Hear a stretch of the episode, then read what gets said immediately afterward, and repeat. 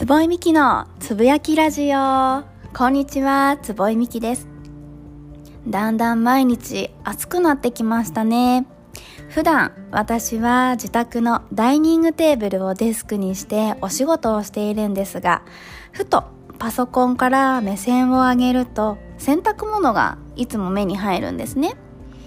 風にそよそよとなびく洗濯物を見てはあ今日もカラッと乾くぞと思えた日はなんだかそれだけで気持ちがいいものです。今日はそんな日になっています。今日は、えー、4回目の配信になります。コツコツと本当マイペースではありますが続けられています。前回は私の今の働き方に至った経緯をお話しさせていただきました。3年前までケアマネージャーとして正社員で働いていた私が子供が小学校に上がったらお帰りを言ってあげられる環境を作りたいという思いに気づいたことをきっかけに正社員を辞めて今はコーチ業と月数回のパート勤務という働き方にシフトしました。今日はママが働き方を考える時のポイントについて少しお話ししようと思います。今回のこの自粛生活で働き方について考えたママは多かったんじゃないでしょうか。私もこの働き方を選んでよかったを実感した期間でもありました。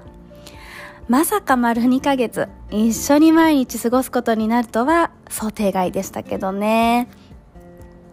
女性って結婚、妊娠、出産などライフステージの変化によって環境がガラリと変わったり、影響を受けやすかったりすると思います。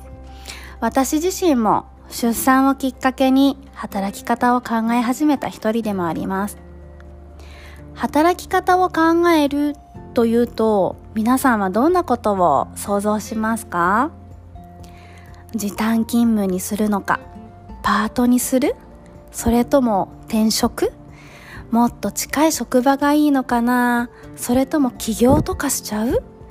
はたまた今は子育てに専念できる専業主婦？これらは働き方のまさにスタイルの部分ですよね。ママが働き方を考えるときに大事になるのは今みたいな働き方のスタイルはもちろんそうなんですけどまずはママ自身が何を大切にしたいのか。何を今は優先したいのか。子育てと仕事のバランスはどうなのか。私にとって心地のいいバランスって何なんだろう。ここが明確にならないときっとどんな選択をしてもママ自身の心が満たされないんじゃないかなって思います。近くに子育てを手伝ってくれるこう両親や義理の両親がいる。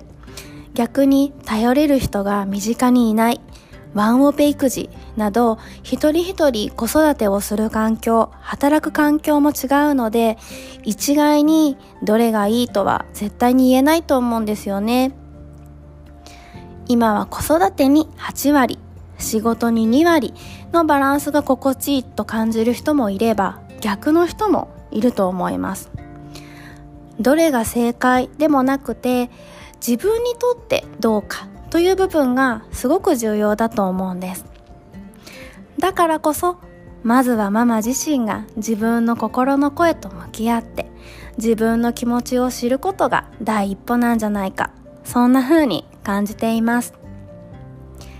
私らしい子育てと働き方を手に入れたいママに向けて隠れた本音に気づき、ありのままの私。で生きるためにをテーマにコーチとしてサポートしています。子育ても仕事も自分が心地いいと感じるバランスが必ずあると思うんです。誰かと比べるのではなくて、あなたにしかわからない、そのバランスを手に入れるために、コーチとして私にできる応援をしています。今日も聞いていただきありがとうございました。それではまた。つぼいみきのつぶやきラジオつぼいみきでした。